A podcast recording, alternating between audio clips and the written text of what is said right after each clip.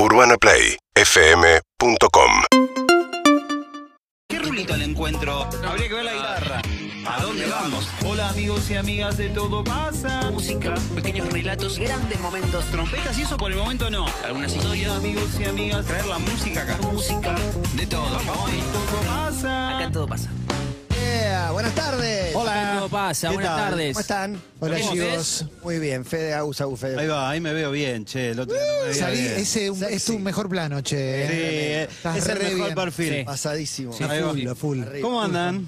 Qué lindo, ¿eh? Súper. Lindo, este- lindo este lugar. Lindo esta radio que pusieron acá, Todo che. muy lindo, sí. Un Sí. vientito cruzado, está todo preparado. Han hecho una buena inversión, se ve. Bueno, Sí, eh, en barniz, en barniz acá en el... En Cetol. Yo no me daba cuenta, que- te juro cuando decían están preparando la terraza, no me daba cuenta que era lo que estaban preparando y después me di cuenta que habían sí. barnizado, barnizage, una cosa muy linda. Hermoso. ¿Qué comemos hoy? Hoy vamos a comer un plato muy pedido, muy solicitado, eh, de los más rankeados, Sí. en, en como las digamos, en los pedidos de, de los oyentes de Todo Pasa y de las columnas que hacemos todos los miércoles, pero queremos entrar por otro lado. Sí, vamos, Atención. vamos por otro lado y yo sé que Marto, cuando nosotros arrancamos con video, hay que avisarle, hay que decirle, Avisale. Marto, mira, vamos a arrancar con video porque el 18 de diciembre del año 1994, vamos al 94, eh, se estrenaba Miedo a volar, un capítulo de Los Donde pasaba una situación que es la que queremos traer a colación. En el 1, Marto, buenas tardes. ¡Aló! Vamos hacia ahí. Guácala, ¿te gustan los monkeys? ¿Sabes que no escriben sus canciones? Claro que sí. Ni siquiera tocan sus instrumentos. no, no. ¿Y ese no es el sombrero de Michael Nesmith? Una escena eso, ¿no? Como de micro de colegio y una decepción de Mar. Es como, eh, queremos poner el foco en eso, en la decepción de Mark Simpson para decir, no escriben sus canciones y ella es como que se siente así como sola, le soltaron la mano, algo le pasó. Y nosotros no sé si estamos tan de acuerdo con eso. No, no, y, y- y nos metemos en la, en la, en la discusión que parece como, viste, por momentos que, bueno, se suelta. No, no va a estar más, no va a estar más, pero vuelve. En esa especie de medio de... Este tema es hermoso, perdón que... El tema está buenísimo. Este lo hacía Smash Mouth también. Exactamente. que Smash Mouth, fue- claro, cantaba el burrito, ¿no? La banda, la banda sonora de Shrek. Eh, y en esta especie de, de- de, a veces como discusión que hay entre intérpretes por un lado y compositores por otro. Algo que de repente se va y de repente vuelve. Bueno, de hecho, Damon Arban hace poco con Taylor Swift. Sí. De repente esto, no, Tuvo que pero vos- saltar al presidente sí. de Chile a defender a Taylor. Exactamente. Obviamente, sí, sí. En, en el medio van entrando actores, pero si nosotros revisamos es algo que viene a- hace tiempo. Pero pará, a Taylor no le gustó que, que diga que no escribía porque escribe. Claro. No sé si usted, ¿no le falta algo? Por ejemplo, yo cuando vi el documental de Joe Cocker, Sí. lo disfruté, me pareció espectacular la vida, pero me faltaba eso, Claro. que no componía. ¿Por qué? A ver, me, me interesa ir ahí. No, a mí también me pasa lo mismo y no lo, y no lo sé explicar. Está bueno, sí, está bueno. vamos, cuando me dijeron, no, Shakira, ah, mirá Shakira, qué bárbaro. Pero escribe ella todas las canciones. ¿En serio? Dije. Claro, Y La obviamente. tomé diferente. Para- No. A mí me despierta más admiración. Y ah. demás, sí. Sí. Me, me- me hizo, no sé, Entendemos, respe- eh, respetarla más. Sí, sí, sentimos que, que pasa un poco eso, que a nosotros también nos pasa, pero hoy queremos como eh, pensar un poco más en el valor de la interpretación también, digamos. Yo no sé, me acordaba, hace, hace poco vi una nota de Chris Martin de Coldplay que él decía, eh, con Howard Stern, le decía, vos componés las canciones. No, yo empiezo las canciones. Digo, yo hago tipo, traigo algo Traigo y después lo vamos. Y la interpretación y el aporte de cada uno de los músicos hacia la canción que escuchamos todos y que nos emociona, nos pone la piel de gallina. Bien, y ahí, cuando abrimos la puerta de, de Taylor y de nuestro amigo Damon Arban, que ya hemos hecho columna acá, Sí. se abrió también eh, un, arco de opiniones. Y ayer parecía, nosotros habíamos estado preparando esta columna ya con un tiempo, pero ayer apareció la, la opinión que nos dio la, la excusa perfecta para firmar la columna. Eh, en el 17 hay una fotografía, una declaración de alguien que se llama Liam Gallagher sobre Damon Arban y Taylor Swift. Todos los álbumes de Gorilas son coescritos, ¿no? Tiró Liam como diciendo, che, me parece que estás bardeando de más y también para picantearlo un poco. Ah, más para picantearlo porque Eh. si algo no le puedo decir a Damon Arma que tiene 32 proyectos. Obvio, Chico, escribe con obvio. uno. Y menos Obvio. Liam. Me decís no él, Liam compone menos Liam, también. hiciste cuatro canciones, Liam. Ah. Exactamente. Bueno, mientras una vez vuelan los botellazos y los carpetazos, queremos decir que la columna de hoy era, queríamos hacer una columna sobre Oasis, pero más allá de, de lo biográfico, los discos, lo que más nos gusta, más, esa cuestión, ¿no? Encontrar en esta discusión que, que un poco se revivaba un poco con lo de Damon Albarn y Taylor Swift, una banda que tiene eso, un gran ejemplo de un gran compositor y un intérprete increíble, porque las canciones de Oasis las ll- llegan a otro El combo nivel. perfecto. Sí. El mejor cantante de su generación y el mejor compositor. Exactamente. Entonces, la columna de hoy va a revisar un poco esas cuestiones de Oasis, va a separar la interpretación, la composición, cómo se juntan en algún momento, porque eh, todas las canciones de Oasis las compuso Noel. No, un- el mayor 90%. porcentaje. Y Sí. todas las canciones las canta Liam. No, hay como un 90% de canta Liam. Y va a ir un poco sobre eso. Tenemos un, un pedacito, un bandejeo de algunas canciones de Oasis. El corte lo perdí, no, es el 03. eh, por favor, en video. Aquí en Todo Pasa, una columna de una banda que queremos mucho, un artista que viene dentro de un par de meses. Glorioso. Temazo. Supersonic. Compuesta creo que mientras comían comida china los otros se fue y vino y le trajo, ¿no? Exactamente. La interpretación de Liam igual es todo. Y, ahí- y Noel, lo que pasa es que Noel cuando peló, Pelota. sí, claro, mirá cómo canta este chavo. Incluso la postura de cada uno, ¿no? Uno más timidón mirando al piso, el otro comiéndose el mundo. Morning Glory.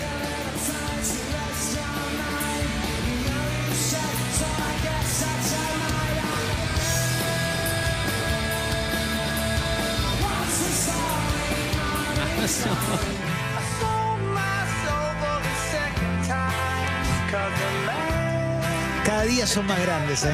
Y sí, Para cómo mí. va envejeciendo cada uno después con una carrera solista, con una búsqueda distinta, uno por ahí más aventurero que otro. Para mí siempre estuvo muy sostenido en Noel. Hoy es el único momento en la historia de ellos donde Noel aparece un poco más relegado. Tal vez porque él dio un paso al frente, no es que Noel se haya corrido. Sí, a mí me parece que es como la búsqueda de Noel es un poco más aventurera si se quiere y el otro tiene como un bagaje, un repertorio encima que no compuso tal vez como decíamos antes, pero que sí uno identifica Lo instantáneamente. hizo con la voz. propio, que tiene más rock and roll que nadie, Liam. también. Totalmente. Eh, y Liam también está, tiene el teléfono ahí para que ah, Noel un día le diga, bueno, dale. ¿no? Sí, total. Volvemos, dale. Sí, sí, sí, sí, total. Total, nos metemos entonces con eso en esta especie de abordaje eh, de Oasis en compositor-intérprete. Vamos a arrancar por ahí. Espectacular. Y vamos a arrancar justamente por el compositor. Hablamos de Noel. Eh, una persona que desde muy, muy, muy pequeña estuvo ligada a la música y que empezó a grabar sus cosas y a tener como medio como sus, sus- sus proyectitos y sus cosas desde muy joven. Eh, y que de alguna forma sus canciones, esto que decíamos, forman parte como de la gran, la, la- la gran masa de, de- de composiciones de Oasis, son composiciones de- del propio Noel. Eh, vamos al 4 a escuchar algo que en esta especie de demo, demo tapes ahí dando vueltas. Muy viejo, muy, muy viejo. Muy viejo. Hey You se llama esta canción. Un Noel interpretando esto. Esto es pre-Oasis, ¿eh? Pre- No, no había pre-Oasis. banda, no había nada. Año 89. Noel y una guitarra. Claro. La cuestión es cuando todo eso, este cassette, esta composición, esto súper casero, se va encontrando de alguna forma con esa banda que fue Oasis y pasa algo como lo que encontramos en el 5, de ese germen Hey you, up in the sky, learning to fly. Y esto que parece repetirse de cuando, ¿viste cuando hablan de Ringo? Y muchos de los Beatles dijeron, "Él es el mejor baterista que podrían haber tenido los Beatles, Ringo, por Sí. su capacidad, por esto, por lo otro. Bueno, yo creo que las letras de Noel, el mejor intérprete, era su hermano. Para mí la escena, volviendo a los Simpsons, es cuando tienen la banda Los Borbotones y buscan una voz y escuchan una voz celestial seguida de un eructo y dicen, era Barney la voz que... Exactamente. bueno, la Liam. pieza, la pieza que falta. Exacto. Pero vos sabés que voy, voy a aportar una- Esto lo hablé con varias personas y, y la mayoría piensa que es al revés. Porque yo les pregunto, ¿quién llamó a quién? En Oasis. Y la mayoría, por esta cuestión de pensar de no el, compositor. No, no, Liam tenía una el tipo, banda. Liam Exacto. tenía una No tenían banda. tema. Y, no, y, un mo- y en un momento, el chabón que tenía esta especie medio de, de decir como, bueno, fantaseaba con ser famoso, agarra y dice, yo quiero que venga mi hermano, quiero que mi hermano esté acá. Y no el que estaba en otra, en ese momento. Bueno, él cuenta en el recital de, de Sí, Argentina. plomo, plomo de una banda llamada Spiral Spiral. Vino a Argentina como plomo. Exactamente. Entonces él estaba tipo en esa. eh, Noel llama un día a la casa, habla con la madre y le dice: eh, Che, ¿cómo anda Liam? No, no te conté. Liam está tocando en una banda. ¿Cómo que está tocando en una banda? Sí, está tocando en una banda, qué sé yo, y aparentemente son bastante buenos. Bueno, vuelve Noel y Liam le dice, loco, yo te quiero sumar, vení, sumate. No sé, a ver qué puedes hacer. Puedes ser eh, manager. Porque conoces gente, viste, con esto de la banda, la tuya, qué sé yo, y dice, no, no, yo Las bolas. manager no, ni en pedo. Y Quiero agarró- ser dueño de la Quiero- Claro que- Totalmente. ¿De qué banda hablamos? ¿De la mía? La que- Román Abramovich. Es que, que hay dos instancias para mí. La primera es cuando empieza a mostrar canciones y no le creen que son de él Sí. por el nivel que Vamos a tenía. eso. Y la segunda instancia es, a partir de ahora, se hace lo que digo yo, porque si no, esto no va a caminar. Totalmente, entonces pasa esto, el mundo de las canciones de Noel en esta banda que era de Liam, bueno, ahí empiezan las primeras, las primeras eh, fricciones dentro de la banda, pero era algo que me parece que, que tiene que ver, y yo hoy lo veo, lo veo en las discusiones que tienen ellos en redes y todo, o sea, es una pelea 100% de hermanos, es el, Sí. el complejo de fraternidad, ¿me entendés? Que, que- que se expresa en el aspecto más psicoanalítico en una pelea de hermanos, ¿me entendés? Pe- Pero perdón, eh, que me meta. Sí, en, obvio, En Juan. Supersonic, el documental, Sí. ese momento donde Liam dice, dale, sumate a la banda. En realidad Liam lo cuenta como Noel me vino a pedir de rodillas la Claro, banda. después se pasa eso, después cada uno le mete la chimichanga, ¿me? Y dice, encima que lo rescato a este, y de hecho, Claro, la banda esa se moría y... Te salvé la vida. obvio, y, y de hecho en este artículo que trajimos al principio, eh, Liam habla, primero habla de Damon Arman, y dice, che, esto estaba coescrito, y aprovecha y le pega a Noel, le dice, bueno, es lo mismo que me dice Noel siempre. Que porque él compuso las, la- las canciones tiene más importancia la que yo tuve en la banda. O sea, aprovechó para meter esto. Pero, por ejemplo, mirá lo que pasa eh, en un video que para mí es paradigmático ya. eh, en el 6, quiero que lo vean ustedes, en el momento donde una canción, justamente de Noel Gallagher, completamente conocida, identificada, cantada por Liam, un día en un escenario, por una pelea, Liam dice, no la voy a cantar. En el 6, entonces nos vamos a encontrar con este momento. Hablábamos de fricciones. una pelea. Escenario local, Manchester. Bien, eh, cuerdas. Cuerdas, Sí, sí, sí. banda desplegada, momento Impresionante. de oasis. Ahí se pelean. Épico. ¿Qué, qué te pasa, Gil? Los músicos diciendo la... Otra vez. Pelea en el escenario. Qué termo, ¿eh? Qué termo que es. Qué barra brava del sí. Se sienta, aparte, ¿viste? Se sienta a mirar cuando está este- caliente. bueno, esto se lo hizo para el Unplugged de MTV, Exacto. que le dijo, no voy, me duele la garganta, estaba arriba y lo hizo todo eh, Noel y fue increíble. Claro. Ahí tuvo cierta previsión, pero esto fue en el escenario. Lo sigue agitando Liam a Noel en el, y se sienta al costado, prende un pucho. Tiene camperón del City y me vuelvo Sí, loco. campeón del City. Muy bueno. Es un barra brava del City. Y Liam se tiene que hacer cargo total. eh, No, bueno, eh, tengo se 15 tiene que millones de libras, un Sí. palco en el City, que me la chupen. dice. Claro, Ya está. ¿Y qué hace Noel? Cabeza. Noel dice, ok, listo. Yo también canto, papá. Sí, toma. Y ahí se da cuenta que, ah, pará, les gusto más a las minas y canto. Está bueno esto de cantar. Para, para, para cerrar este, este, esta especie de micro sobre Noel, quiero algo, algo que me pareció muy gracioso. Primero de enero, día, empieza el año, decís, che, bueno, Fraternidad. fraternidad. ¿Estamos hablando de fraternidad? Más no. Bueno, no. En el 7 vemos un tuit que hizo Noel el primero de, de enero de este año, donde, bueno, nada, contaba un poco de un, un demo, publicaba sobre un demo que, que va a sacar ahora con su banda y que va, va a grabar inclusive un documental sobre el disco que está grabando. Bueno, y, a- y anunciando eso, y abajo. Para, quiero opciones. El tuit de Liam respondiendo es, hermanazo, vamos arriba, lo Vamos, mejor eh. para lo que viene. Te fel- toda la suerte del toda mundo. la suerte del mundo. ¿Cuál es la otra opción? Eh, che, llamame que quedamos en comer y al final te colgué, perdón, soy colgado. ¿Y la otra? Eh, pedazo de, no sé qué dice ahí, no llego a leer. pero- Justamente. Miserable es la primera palabra que Miserable parece que y, dice. y empieza con miserable y termina con billonario. Sí, eh, lo, ma- lo, lo carajeé mal. Primero de enero. Así, de la nada. Tipo, ¿por qué? Porque esa es la relación que tienen ellos hoy. Está muy bien. Eh, aún, aún, y, eh, así todo, digo. eh, hay una parte que en esta cuestión de- de- de- del complejo de, de fraternidad que tienen, donde se maltratan, y también hay momentos en los cuales baja un poco. Eh, en una entrevista con Jonathan Ross le preguntaron a Liam, bueno, está bien, Casi apretándolo. Sí, como- apretándolo, pues dice, che, le estás tirando mierda todo el tiempo a tu hermano. Decime algo, algo bueno que tenga.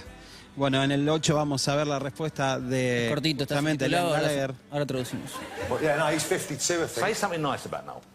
Decime algo bueno de Because he's probably, he's probably going to watch it. Yeah, he's definitely going to watch it. Well, he's a great songwriter, man. Yeah, there you go. Yeah, Noel, there you go. great Es un songwriter. ok songwriter. Es un buen con- Así, tipo, como esto es todo lo- lo, generoso. No, no, pero ahora quiero decir. Ah, bueno, por ahí está incluido. Vamos, vamos. Eh, vamos, El testimonio de Noel en el eh, docu de los VGs. A ver, Venga.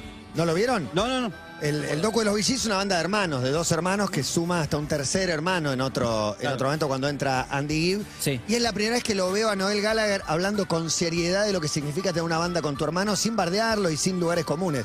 Obvio. Y dice, cuando vos cantás con tu hermano aparte, no es la voz de tu hermano, no es la tuya, se conforma una voz única que es la voz de ustedes dos. Total. Eso no te lo da nada. No hay nada más poderoso que tener una banda con tu hermano. No hay nada mejor en la vida que tener una banda con tu hermano. Y no hay nada peor en la vida también. Y, eh, total, Supersonic. eso lo resume. Pero lo dice en un documental ajeno, lo cual le da más valor. Pero porque puede profundizar, porque por ejemplo esta entrevista con Liam es en un late night y tiene humor y es todo muy rápido. tiene que haber un remate ya. Claro, pero en el documental Supersonic, que están profundizando y se nota que es una entrevista larga, Sí, sí. Liam está al borde del llanto por volver, o sea, pero por, pero por hasta una cuestión de, de amor, de amor de hermanos. Después están las, pe- están las peleas, pero chabón quiere volver. En un ratito vamos a ir a lo que dice Matías, esta cuestión del color propio, más allá de quién canta qué. Eh, pero ahora repasar una. un- antes escuchábamos una canción compuesta con Noel que después iba a cantar, iba a terminar cantando Liam. Pero distinto es en el 9 lo siguiente: un demo de una canción que él ya tiene en la cabeza. ¿Quién la va a interpretar? En este caso es un demo, lo canta Noel, una pequeña maqueta para después ir al estudio y decir, che, más o menos esto va por acá. Con otra letra. Sí, cambio. Se llama Don't Go Away la canción, el tercer disco. Y más.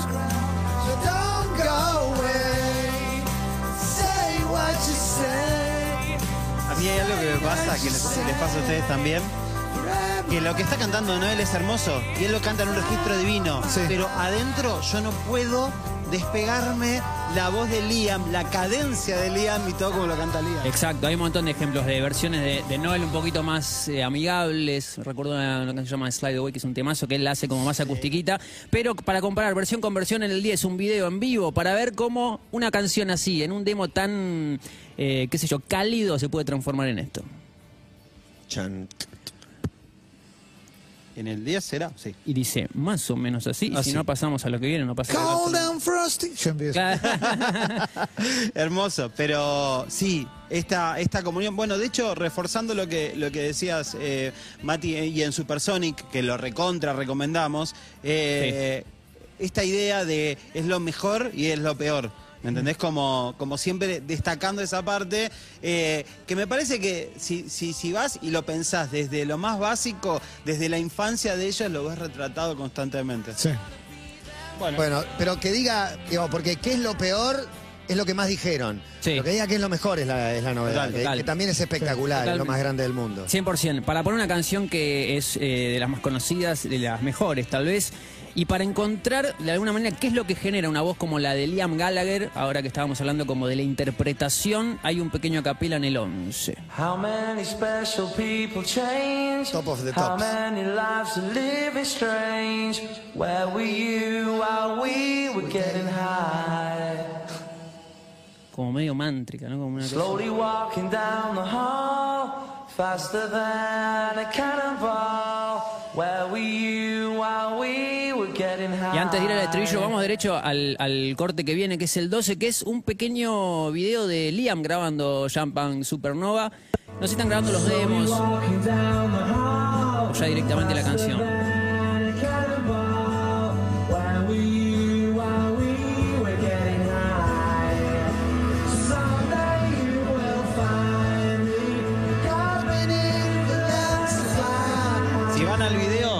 Es verdad, abajo los comentarios lo que destacan todos, one shot. Decían, una toma. No hace una falta toma, otra. es- sí. No autotune, viste, la, la típica chicana. No autotune. Che, los dos primeros discos de Oasis, vamos a decirlo, Ah, son dos obras maestras totales. Sí. Olimpo total. Siguen creciendo, siguen creciendo. Siguen creciendo. Para mí es una banda que más allá, obviamente, que es incomparable esos dos discos.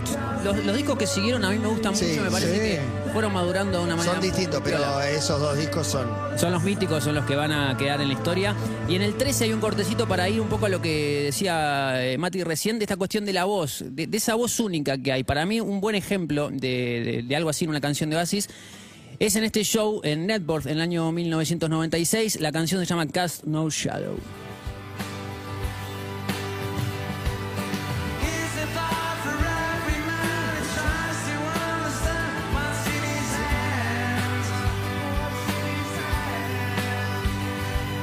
Hace coros. Este es el recital mítico, ¿eh? Es total. Igual el estribo es de, es de Noel. Ahí van los dos en la próxima vuelta.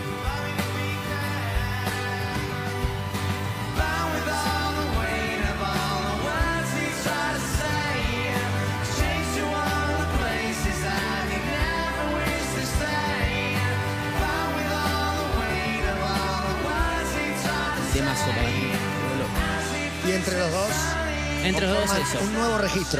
Un nuevo registro. Ahí ya no me importa quién escribió, quién la cantó, quién la grabó, quién la compuso. Este show está recientemente editado en Spotify, lo acaban de, de subir a Spotify entero. Exactamente, y ahora vamos a ir ahí porque hay un dato muy piola sobre la producción de, de ese show y de la distribución actual de ese show. Pero Liam Gallagher va a tocar en Network ahora, en- creo que en, en junio va a ser dos fechas para cerrar un poco un ciclo, ¿no? Después de ese, de ese momento tan cumbre de, de Oasis en el 96 ahí, viene a ser dos, dos fechitas que creo que va a haber 250.000 personas. Sí, más o menos. Terrible. De ese disco que comentaba recién Clement, eh, en estas cuestiones que a veces como la interna, la pelea, lo público, lo todo, tienen como instancias en las cuales, bueno, será por la cuestión económica o será porque dicen, bueno, pará, a ver, esto está bueno, pongámoslo. Una cuestión más altruista, quiero creer, elijo creer un poco eso. Eh, armaron una productora para, para, digamos, reflotar algunas cosas de Oasis. Eh, ¿Sabes cómo le pusieron a la productora esa? A ver. Cosmic Kite. ¿Sabes qué significa Cosmic Kite? Barrilete de co. Barrilete cósmico, señor. Hermoso. Vuelvo loco. Los hermanos armaron una productora para reflotar este le pusieron barrilete cósmico. Si, si vos vas a ver el disco en Spotify, está por la productora Cosmic Kite. Eh, y hablábamos de Diego Armando Maradona, entonces vamos directamente al 14 porque vamos a escuchar una dedicatoria. This for Diego Maradona. Acá, año 2006, campo de polo. This one for. Cigarettes and Alcohol. Encima, ¿cuál le dedican? no? Y metemos en la 14 así el monitor, miren todos porque se va a alumbrar una foto mientras suena esta canción y la foto está ahí. What a life, what a legend.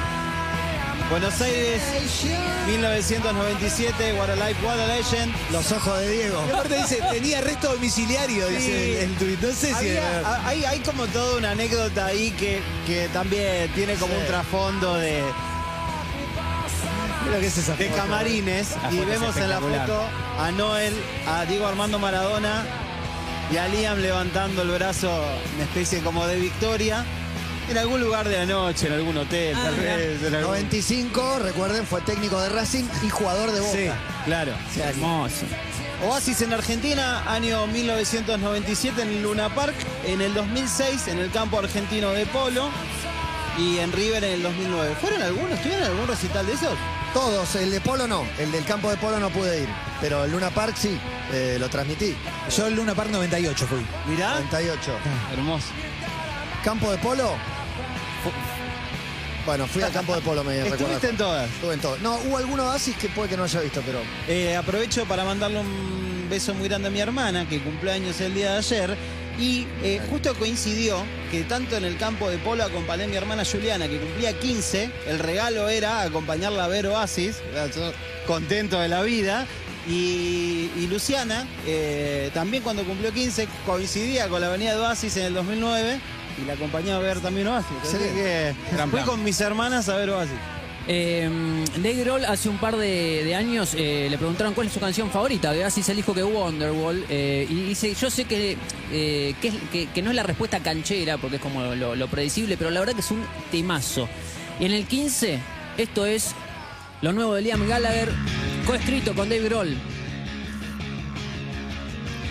Es lo que va a traer Oasis, ¿no? Eh, perdón, eh, Liam Gallagher en Exacto. noviembre. 10 de noviembre. ¿Radio oficial es esto? Me la estoy mandando.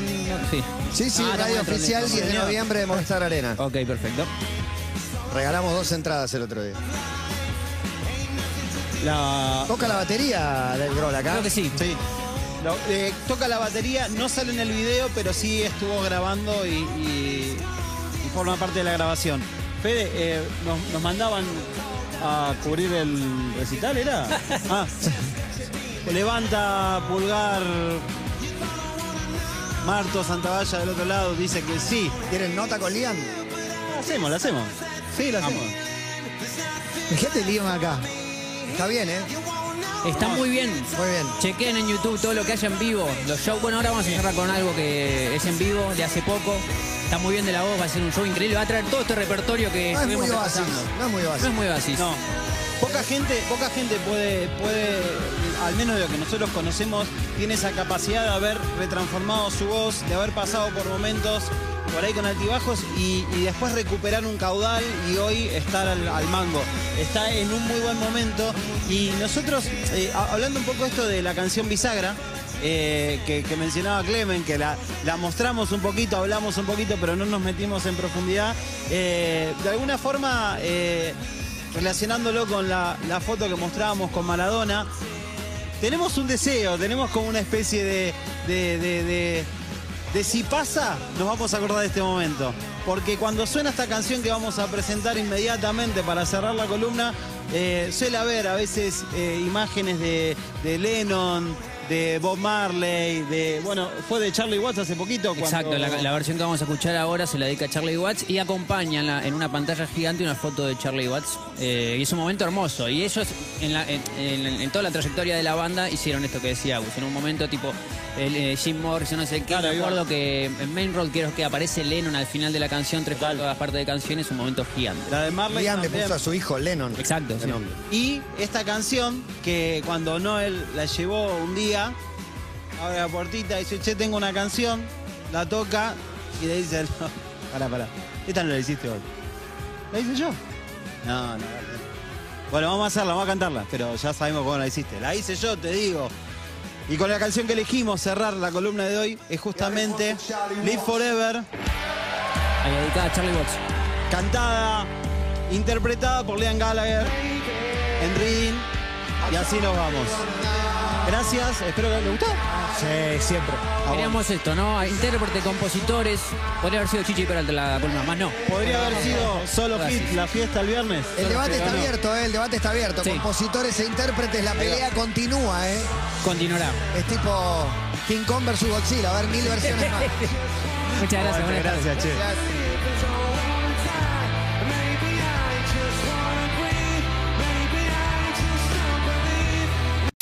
Seguinos en Instagram y Twitter. arroba Urbana Play FM